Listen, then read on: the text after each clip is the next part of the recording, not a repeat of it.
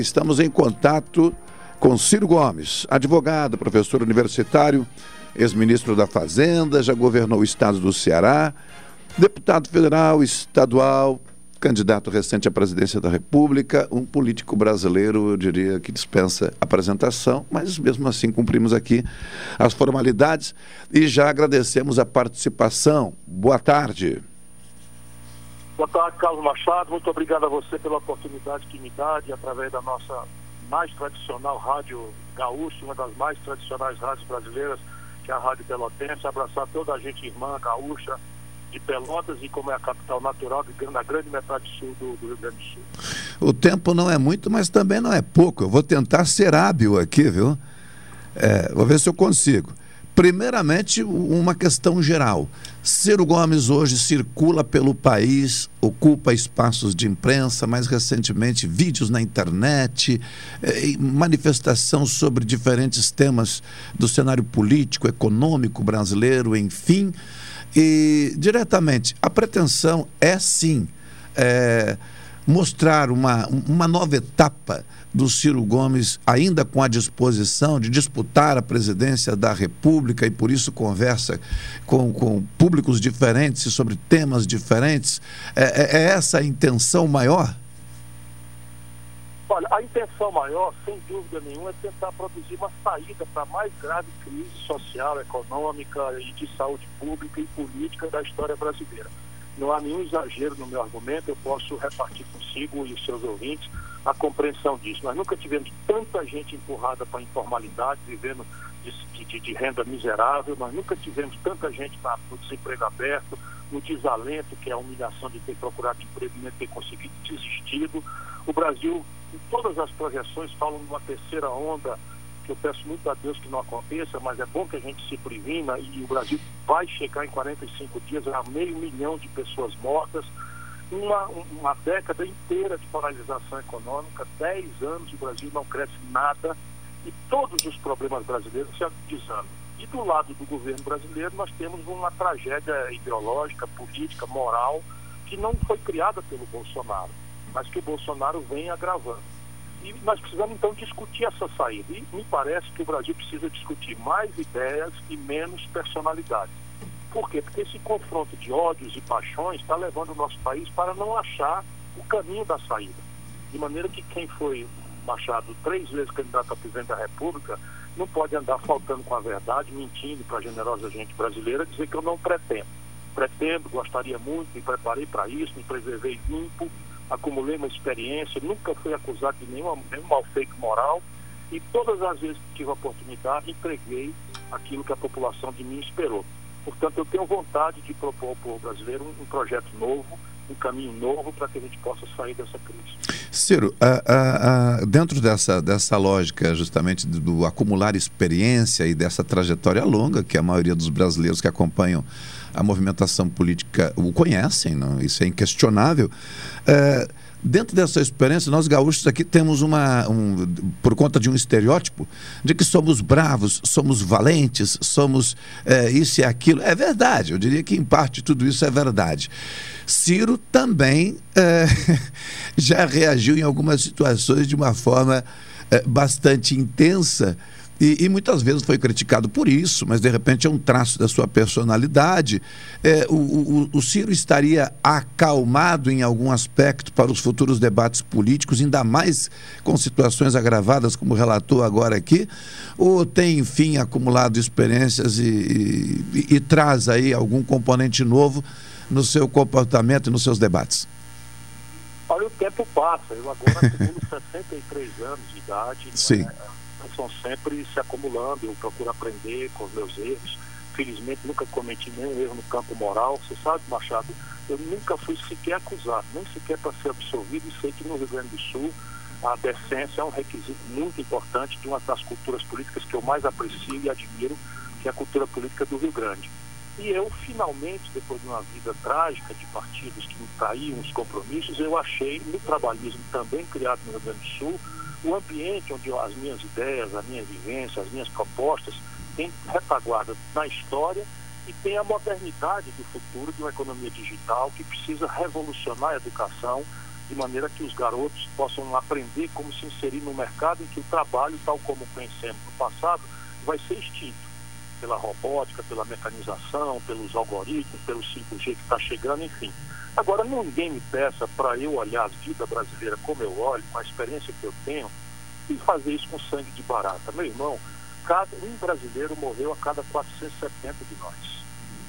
Não precisava ser assim. Você sabe, eu com a experiência que eu tenho, o Brasil tem uma economia política que está com 14 milhões e 700 mil pessoas desempregadas. Não há um gesto em direção ao emprego. O Brasil fechou 300 mil pontos, 300 mil pontos de comércio nos últimos três anos, do desastre da Dilma para cá. Né? O Brasil é o país que mais destrói indústrias na nação na, no mundo. Nós tínhamos um terço da riqueza do país era tirado da indústria. A, terceira mais, mais importante indústria é no Rio Grande do Sul. Não que Pelotas tenha tido esse privilégio, só tem uma agroindústria, mas o eixo Caxias do Sul, Porto Alegre, está destruindo indústrias numa hora em que Pelotas e a metade sul precisa se industrializar, diversificar o perfil produtivo. Eu estudei profundamente o Brasil e tudo isso pode ser diferente. Só para te dar uma ideia, a pandemia chegou e o Bolsonaro desastrou tudo, mas a pandemia chegou, o Brasil tem que importar da China máscara de, de, de enfermagem, máscara de proteção, respiradores. Isso, isso sabe quanto é? 17 bilhões de dólares, que dá 85 bilhões de reais por ano. Antes da pandemia, o Brasil importa do estrangeiro coisas que a gente pode fazer aqui, germinar desenvolvimento regional. A metade sul debate há muitos anos, e não é para menos, porque tem sido a região que menos, é, que mais agressivamente decaiu economicamente né, no, no, no, território nacional como um todo. E isso nós precisamos considerar com a devida emoção também. Agora, o desafio é um desafeto meu, seja ele bolsonarista ou petista fanático, eles infelizmente não querem raciocinar, mas o desafio, aponte um desequilíbrio meu nesses, nessa minha experiência concreta. Eu comandei a economia do Brasil, fui ministro da Fazenda, ajudei a fazer o plano real. Eu governei o oitavo estado brasileiro. Hoje nós temos a melhor educação do país, o estado do Ceará. Né? Eu fui prefeito da quinta maior cidade brasileira, que tem hoje a, maior, a, é a capital mais rica do Nordeste do Brasil, passando Salvador, passando Recife, vindo lá de trás. Ou seja, o desafio, o desafeto meu, não é, a apontar ou uma falha moral ou algum gesto meu que guarde coerência com essa ideia do cara doidão, destemperado. Eu sou indignado. Sabe por quê? Porque meu coração bate junto do coração do povo. Eu não nasci filho de berço rico. Eu nasci filho de dois modestos funcionários públicos que passaram muita dificuldade. Estudei a maior parte da minha vida na escola pública e eu sei a diferença de vida ou morte, literalmente, que uma política feita com decência, com competência, com equipe, com plano, com projeto, faz para a vida do nosso povo. Ciro, uh, uh, fez referência aqui a possíveis desafetos, uh, enfim, e experiências anteriores em partidos onde não foi possível permanecer. o PDT gaúcho né, dispensa também comentário para nós gaúchos por sua tradição, por sua história. E, e, e, numa determinada ocasião chegasse a comentar que a metade sul poderia ser um polo tecnológico, por exemplo, na área da saúde. É, é possível pensar um Brasil onde daqui a pouco, apesar de termos os estados, de sermos uma federação, de pensarmos num processo de desenvolvimento do Brasil onde estados cumpririam papéis diferentes, mas obviamente que com a finalidade de buscar e contemplar uh, a população com aquilo que ela não tem, seja lá o que for, o ciclo desenvolvimentista permanentemente buscando se atualizar, uh, pensa nesse desenvolvimento e na região sul, por exemplo, de que maneira? Eu penso assim, já fiz o trabalho, eu, eu consolidei durante o período do governo Lula, que eu fiz isso no primeiro governo, eu formulei uma política nacional de desenvolvimento regional. Estudei com profundidade, com detalhes, tanto as crises quanto as oportunidades de cada pedaço do país, cercado da melhor experiência intelectual, universitária, técnica, e, e formulei essa proposta. E ela está no meu projeto, porque nesse momento ela está numa prateleira qualquer da burocracia brasileira. E qual não foi a minha grave surpresa, nós temos uma tradição de imaginar que o, o Nordeste é o pobre, que o Centro-Oeste é o pobre, que a política para a Amazônia. E isso não é mais verdade, Carlos. Hoje, Fortaleza, como ele disse, é uma cidade rica, como qualquer cidade rica do Brasil, com as suas gravíssimas contradições, favela, desigualdade na distribuição de renda, mas o olhar sobre isso nas cidades do Nordeste já não é mais com aquele tipo de política de desenvolvimento regional. nós vamos descobrir então que a explosão do problema regional se está em, em mesorregiões. E aí, quando eu acabei de estudar o Brasil, descobri que a metade sul do Rio Grande do Sul, de que vocês são natural capital, sem desfazer papel de Uruguaiana, de Rio Grande, de Santa Maria, onde até barragem eu construí, eu descobri que a região que mais regrediu, que mais decresceu a sua economia, foi a metade sul do Rio Grande do Sul, no Brasil inteiro. E aí desci aí, criei um programa de mesorregiões, desci aí, fiz o diagnóstico. E a terapêutica também está bastante dos remédios para isso. Nós descobrimos, por exemplo, uma grande vocação que substitui a pecuária extensiva, que começou a sofrer problemas de competitividade, degradação do solo, etc, etc. Vocês têm uma vocação extraordinária ainda na tradição rural, que é a fruticultura, o reflorestamento, mas isso exige um conjunto de ferramentas que o Estado brasileiro não tem provido desde assistência técnica até uma ferramenta de crédito, de ordenamento fundiário, de zoneamento econômico e ecológico, para dizer aqui pode, aqui não pode, para ordenar o esforço no território. E aí você menciona uma coisa que é uma das ferramentas mais importantes, que está protegida pelo status do Brasil na Organização Mundial do Comércio e que foi abandonada por todos os governos brasileiros, que é a compra governamental. O que é isso para o seu ouvinte da nossa Rádio Pelotense? É assim, eu falei que o Brasil importa do estrangeiro só o governo federal 17 bilhões de dólares. Se você multiplicar por 5 para fazer uma conta ligeira, são 85 bilhões de reais de dinheiro do brasileiro que nós já estamos gastando comprando do estrangeiro e gerando emprego lá fora. Quem compra isso é o governo. Portanto, o governo pode perfeitamente organizar em associação com a Universidade de Santa Maria, a Universidade de Pelotas, a Universidade, enfim, a universidade capacitar as universidades, estabelecer é, padrões de, de eficiência técnica, de, enfim, mas fazer a compra governamental, dirigir o desenvolvimento para as regiões de desenvolvimento mais deprimidas. Sabe o que, é que o Brasil faz, Carlos? O Brasil importa mais da metade dos custos de produção da agropecuária mais competitiva do mundo tropical do estrangeiro. Todos os fertilizantes. O Brasil tem total capacidade de produzir aqui, gerando emprego aqui. Aí já não precisa ser compra governamental, porque é só o governo criar um mecanismo de estímulo fiscal, de estímulo creditício, para nacionalizar a produção e fazer com que a, a, a, empresa nacional nascente seja capaz de sobreviver ante uma política industrial de comércio exterior completamente aberta à exploração do estrangeiro, o que o mundo inteiro não faz. O Brasil faz o oposto. O complexo industrial da defesa, eu enlouqueci de, de, de, de coisa que as pessoas ah, ficam zangado o Brasil tem uma joia tecnológica que é a Embraer. E a Embraer acabou de desenvolver dois produtos absolutamente extraordinários da engenharia brasileira. O Caça 90, que é um supercargueiro, e o Caça Gripen, que é objeto de uma raríssima transferência tecnológica 100% entregue pelos, pelos suecos da Saab ao Brasil. Pois bem, o capacete do, do piloto desse caça, que o Brasil comprou 16 deles, que vão ser produzidos aqui, esse capacete é produzido no Rio Grande do Sul. E isso é tecnologia sofisticada que amanhã pode derivar num celular brasileiro. Sim. Você acha que nós vamos pagar um modo moderno, sofisticado de vida, com o nosso povo desempregado, correndo atrás de, de ganhar cinco reais com a caixote do, de, de, aplicativo nas costas, madrugada dentro, nessa hora de frio do sul? Isso não, não, não fecha conta. E isso, infelizmente, é o que tem administrado o Brasil ao longo dos últimos 40 anos. A falta absoluta de um projeto que poupe, que, poupe o nosso dinheiro, que bote o nosso dinheiro para germinar e se multiplicar empregando o nosso povo.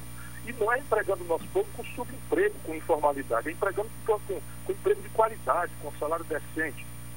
O outro complexo industrial, além do agronegócio, além do, do, do, do, do complexo industrial da saúde, do complexo industrial de defesa, onde nós já estamos gastando dinheiro, é o complexo industrial do petróleo, gás e bioenergia a gente não termina nem sequer a duplicação da BR-116.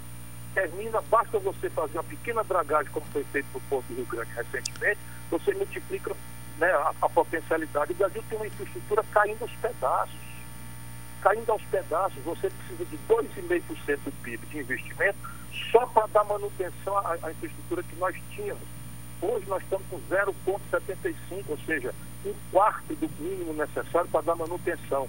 Isso tudo tem que mudar, porque emprego não cai do céu, emprego cai do investimento, da coordenação estratégica do governo, planejador, coordenador, que compreende a sua missão de financiar, de fazer política exterior agressiva, com a diplomacia perfurando o mercado. Nós estamos fazendo o oposto hoje. É, agora, a de... pecuária do Rio Grande do Sul, Carlos, deixa eu só Sim, dar um dado claro, claro. Você, um estado extraordinário do Brasil, que é capaz de produzir uvas de primeira linha, vinho de primeira qualidade, o estado do Rio Grande do Sul caiu quase 30% do seu PIB eh, agropastoril do ano passado. A pandemia não explica isso. Sabe o que é? Explode o câmbio. Tudo que é insumo da indústria acaba sendo acaba, acaba crescendo e lá vem um prejuízo. Ninguém está discutindo esse assunto no Brasil há pois, 30 anos. É, é pois justamente nessa linha que eu, que eu então pergunto o, o, o seguinte. É, é, primeiramente, ninguém consegue, no Brasil, pelo sistema eleitoral, enfim, é, não, não, não consegue chegar ao governo e, e, tem dificuldade de governar se não for é por conta da, eu vou chamar de famigerada governabilidade, enfim. Bom, a pauta nacional para o processo eleitoral, eu estou aqui por minha conta antecipando isso, a pauta eleitoral indefinida por conta desse estado de pandemia e por conta também da ausência de uma pauta nacional. É, com quem construir isso, tendo no cenário, por exemplo, as atenções também divididas com o ex-presidente Lula que volta ao cenário, não sei se para ser candidato ou, ou para ser cabelo eleitoral de alguém, Bolsonaro, que possivelmente tem a pretensão também de uma reeleição, e Ciro com essa pauta que não, não, não é aqui atirar confete, é uma pauta que agrada a mim e com certeza milhões de brasileiros. Mas não sei se seremos suficientes para manter essa pauta como a pauta prioritária na disputa eleitoral. Como é que avalia isso? Como é que a gente coloca, se não toda, uma parte de todo esse conteúdo relatado aí? Paciência, humildade e disciplina para começar. Deixa eu explicar para você e para o seu ouvinte. Veja, só no Brasil, uma eleição que está mais, tá, tá mais de dois anos na frente, ou dois anos na frente, admite o calor, com pesquisa toda semana, que custa cada uma delas quase um milhão de reais, toda semana sendo publicada pesquisa e tal. Só no nosso país. E a razão são determinadas absurdos que acontecem na vida brasileira e que a gente tem que restaurar a normalidade institucional, que é basicamente o seguinte, o Supremo Tribunal Federal, cinco anos depois, 20 recursos, mais ou menos na mesma direção depois, entendeu que o Lula foi julgado no lugar errado.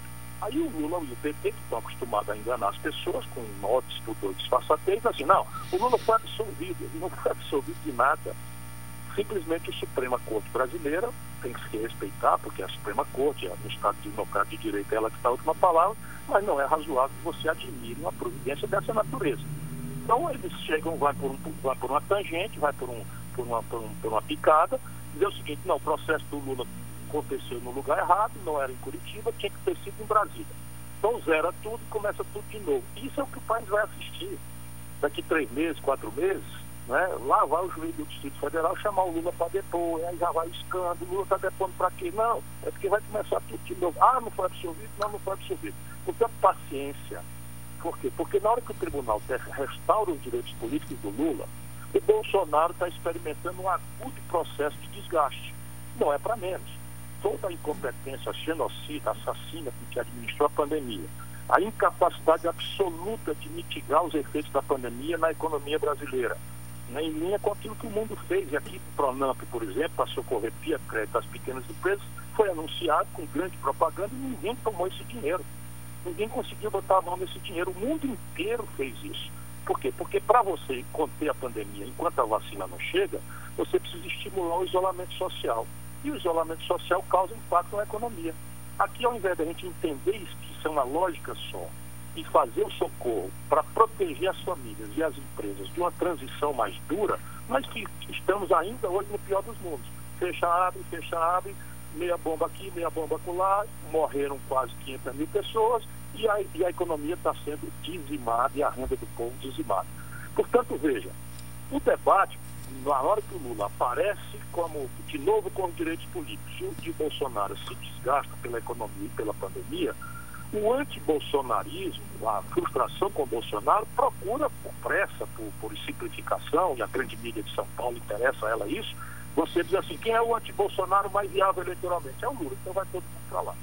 Ainda assim, com toda a provisoriedade que esse quadro representa, a artificialidade do calor com que se trata o assunto, porque a vida do povo é outra. A vida do povo é renda, é emprego, é salário, é se salvar da pandemia, é se vacinar, não é chorar o, o, o, meio milhão de brasileiros quase que já morreram, enfim. Essa é a agenda do nosso povo. Mas os políticos e o jornalismo, especialmente lá do Sudeste, querem antecipar tudo. Paciência. Paciência, humildade e tentar todo dia dizer para o povo que a solução para o desastre social e econômico brasileiro não é uma volta a um passado mentiroso. Porque eu pergunto com muita humildade, que eu sei que o Rio Grande do Sul, a grande maioria é o Bolsonaro, mas eu pergunto com muito respeito a essa gente valorosa, trabalhadora, austera, que eu dou muito valor. Conheço o hino do Rio Grande do Sul e conheço interpretá-lo pela força com que essa gente representa na história do Brasil. Pois bem, mas uma pergunta simples. Existiria o bolsonarismo, que na minha opinião é corrupto, é, é incompetente, é desastrado na economia e na saúde, se não fosse a contradição econômica do PT, eles quebraram o Brasil. Se não fosse a debate imoral, será possível que dá para esconder do povo brasileiro que o Palocci, braço direito do Lula, devolveu, fez assinar um cheque, Carlos, de 100 milhões de reais e devolveu, a confessando que aquele dinheiro era dinheiro roubado do povo brasileiro. E será possível que a gente vai fazer de conta que isso não aconteceu e agora para resolver o problema grave do Bolsonaro, nós vamos voltar ao passado? O que, é que o Lula traz de novo que ele podia ter feito e não fez? Qual é a novidade aos 77 anos? O que, é que ele traz de novo para propor uma solução alternativa para o Brasil? Nada. É o poder é. pelo poder, é a exploração da, da, da angústia do povo. Ele quer que todo mundo esqueça que ele impôs a dona Dilma, que desastrou a economia brasileira, que arrebentou as contas do governo, o desemprego saiu de 4 a 11 milhões de pessoas, e isso, infelizmente, não vai ser esquecido. Nós não podemos esquecer isso, porque o Brasil não resiste a essa confrontação. Ciro, é, é, eu, eu, eu, Claro, eu, eu, eu não tenho, né, que fique claro, os ouvintes aqui sabem disso, o, nosso papo aqui sempre é muito espontâneo, eu não tenho essa experiência que, que tu tens e outros agentes políticos têm. Então eu também muitas vezes é, é, observo e o meu sentimento também é pelo calor da paixão, do apego das coisas. Eu particularmente adoro é, por exemplo, as, é, o patrimônio público. Né? E, e, muitas vezes nos debatemos aqui sobre privatizações e o papel do empresariado brasileiro. E eu faço costumeiramente aqui uma crítica dizendo o seguinte: puxa vida, o empresariado brasileiro, não interessa o tamanho do empresariado, tem uma força espetacular porque é o gerador de emprego, é o pagador de impostos, mas eu não os vejo efetivamente, publicamente, manifestando, enfim, suas questões como tem sido historicamente o diálogo do Ciro com o empresariado brasileiro, eh, avaliando essas questões de privatizações, que muitas vezes são oportunidades para investimentos de fora né? E, e, e, internamente o Brasil continua, no meu entendimento, com a dificuldade de se reorganizar, tanto os seus mercados como a atuação dos seus empresários também. Como tem sido essa conversa, a tua experiência, para que possamos chegar a 2022 e ver esse teu discurso, de certa maneira, também defendido, de uma maneira ou de outra, por esse setor que é fundamental para qualquer economia? Nós temos que separar um pouco, porque o olhar deles é muito diferente o setor financeiro, rentista, que me detesta, não confessa isso, não fala, mas é quem está por trás da propaganda, que tenta me desmoralizar, não no campo moral, mas é sempre o cara que, não, o cara é sério, mas o cara é doidão, o cara é pavio curto, etc. Isso tudo é uma campanha, porque eu denuncio isso, vou te dar o número agora. Ah, o comércio de vocês e do Brasil inteiro caindo, a indústria despencando, o, agro, o agronegócio, salvo aquele setor de exportação que ganhou um pouco no câmbio, mas perdeu nos custos cambializados também, também com dificuldades, embora esteja um pouco melhor, e o setor financeiro distribuiu 19 bilhões 300 milhões de reais de dividendos sem pagar um centavo de imposto. Só no Brasil isso acontece. Eu estou denunciando isso há 30 anos. Então, assim, as pessoas, eles sabem que eu tenho razão, porque não existe em nenhum lugar do mundo distribuição de dividendos sem a pessoa física pagar imposto de renda. Sim. Tu paga 27,5% se tiver um salário decente no teu salário da fonte. Quem está nos ouvindo e ganha R$ 2.050, paga 15% para o governo. A cidadã que está nos ouvindo, sem saber que é uma diarista, ou um prestador de serviço, ou informal, quando pega o celular ou liga, ou liga a energia em casa, paga 40% de imposto. E, e os bancos não pagam. E eu estou denunciando isso porque eu preciso dizer de onde vai vir o dinheiro para financiar a retomada do desenvolvimento do Brasil. Sim. E eu quero fazer isso em linha com as melhores práticas internacionais. Isso é um, é um campo. O outro campo é o empresariado da produção, comerciante, industrial, agricultor. Com esses eu tenho um diálogo extremamente generoso. Não que com aquele eu não dialogo. Eu falo com todo mundo, eu não tenho preconceito de nada. Eu, eu fiz amizade, por exemplo, com a liderança empresarial do Rio Grande do Sul. Eu lembro bastante bem do presidente da FIEGS, o Dagoberto, né, que eu, eu, eu, consultava sistematicamente quando estava no Ministério da Fazenda. Eu visitei a indústria calçadista do Rio Grande do Sul mais vezes na época do que o governador. Eu conheço bastante bem o agronegócio, eu tive uma discussão recente na, na, na, na, na exposição de vocês, nessa linda exposição que acontece todo ano em Porto Alegre, eu dizendo que o Bolsonaro ia desastrar o agronegócio brasileiro. E eles não querem ouvir porque tem um conservadorismo ideológico que não é razoável. Veja, por que Bolsonaro vai desastrar? Porque o comércio exterior brasileiro depende da China. Eles abriram uma tendência com a China. Sabe o que está acontecendo na prática? Nesses dois anos de Bolsonaro, o Brasil já não é o primeiro parceiro da Argentina, como, do, do, da, da, da China, como era há mais de 20 anos. Virou Argentina. Ontem foi acertado quatro, quatro grandes encomendas de frigoríficos, gaú, frigoríficos americanos de 21 que eles habilitaram, eles vão tirar o Brasil. Eles estão ensinando com investimento direto, comprando terra, os africanos a produzir soja. É, já sabia disso. E, e isso Perfeito. tudo compromete a nossa, a, nossa, a nossa presença estratégica e há uma certa, uma, certa, uma certa falta de percepção da realidade. Indústria, meu irmão. 35% da riqueza brasileira era tirada da indústria em 1980. Hoje caiu para 9%. Então, assim, meu diálogo é franco, é um, é um diálogo verdadeiro, respeitoso, mas eu não aceito essa, essa, essa incapacidade de não entender até o seu próprio interesse. Uhum. No Brasil, ano passado, Carlos, caiu 35% do PIB, por 25%, 25% do PIB em dólar. Isso é o que conta. Quem aplicou na Bolsa perdeu 25% em dólar. Então está todo mundo se ferrando e ainda tem menos os donos defendendo aquilo que é o seu próprio algoz, que não é o Bolsonaro, mas é um modelo econômico que o Bolsonaro herdou e que está piorando. Isso é é o trágico. É o mesmo modelo econômico do Michel Temer, o mesmo modelo econômico do, da Dilma, o mesmo modelo econômico do Lula, que nasceu lá no governo Fernando Henrique. Sim. Ciro, é, eu, eu, agradeço, gostaria de permanecer, mas eu, eu, eu, acordei com a tua assessoria aí que nós ficaríamos por conta dos 30 minutos. Eu até brinquei dizendo, olha, por mim segue, né? mas a gente aí acabou. Eu te, agradeço muito a oportunidade é... e me ofereço para seguirmos debatendo. Olha... É muito raro que uma rádio popular como a de vocês, um comunicador querido e respeitado como você, me dê a oportunidade de falar coisa tão séria quanto a gente falou hoje. Por é... agora, muito obrigado. E um forte abraço à gente boa do Rio Grande todo, mas da metade sul especialmente, porque meu compromisso é antes com os mais pobres. É, Ciro, aqui fique bem à vontade sempre. Nós estamos numa emissora que não, não, não censura nenhum tipo de manifestação, viu? A Rádio Pelotense tem essa tradição trazida lá do, do ideal construído por seus fundadores. Continuamos sendo uma emissora que ouve a todos, né?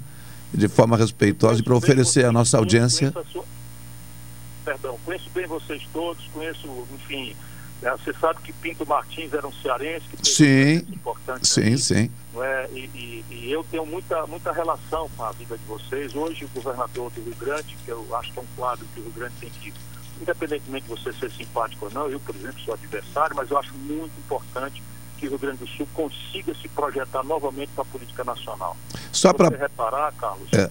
se você reparar, só acrescentando aqui um dado para o Gaúcho pensar, o Palácio de Piratini praticamente virou uma usina de destruição de liderança. Enquanto o Rio Grande do Sul se desmoraliza, se desprestigia ou é desprestigiado em Minas Gerais, o Brasil passa muito mal. E isso também está acontecendo nesse momento. É, é, é só para não perder a ocasião, o...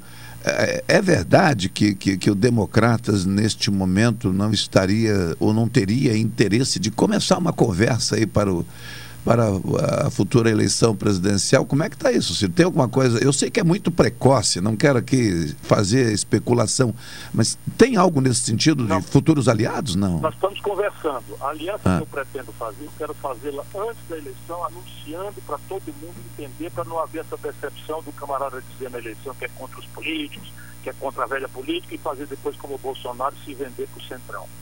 Então, eu estou propondo claramente um diálogo que reúne o PSB, que no Rio Grande do Sul é o Beto Albuquerque, o PDT, que é são nossos companheiros aí, né, Afonso Mota, o Pompeu de Matos, que nos preside, né, a, Juliana Brizola, que está lá na Assembleia, enfim, essa aliança e, e a rede da, da Marina.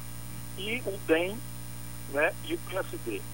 O DEM do Rio Grande do Sul é controlado pelo Onyx Lorenzoni, que é bolsonarista. E essa é uma disputa interna que o DEM vai fazer. Eu digo publicamente que gostaria de fazer uma, um diálogo e entendimento para fazer sustentação política um novo projeto nacional de desenvolvimento explícito. Se você me, me permitir, claro. é, as pessoas que tiverem curiosidade, procurem-me nas redes, arroba Ciro Gomes. Né, no Instagram, no, no Facebook é arroba Ciro Gomes Oficial, no, no, no, no, no, Twitter arroba Ciro Gomes e no Instagram arroba Ciro Gomes. O projeto O Dever da Esperança permanece em dia, atualizado? Permanece absolutamente. Ele foi escrito já no processo da pandemia. É, eu vou fazer uma revisão com, dos números, mas os conceitos de que o país precisa de um projeto que defina nosso problema, que estabeleça metas, objetivos, custos e o conflito político inerente à repartição justa desse custo para superar o atraso e ir na direção de metas de desenvolvimento estão completamente claras nesse livro. Ok, receba um abraço aí do Marcos Cunha, que é um advogado, presidente do PDT local e nosso parceiro aqui abraço também. Grande, Marcos Cunha, nos ajudou a. É, nos ajudou aqui a espalhar a informação de que tu participarias hoje para garantir as pessoas, enfim, receberem aí a tua fala. Muito obrigado pela atenção e espero aí, agradeço ao Vicente também, viu? Forte abraço ao Vicente que fez esse trabalho de contato. Vamos conversar mais vezes. Até mais. É. Muito obrigado, Carlos. Se cuide aí. Um forte abraço aos meus compatriotas gaúchos. Tá bem. 13h34, Ciro Gomes aqui na Pelotense. Um papo né, interessante e que a gente deverá travar com outros agentes políticos também no futuro, na medida em que o processo eleitoral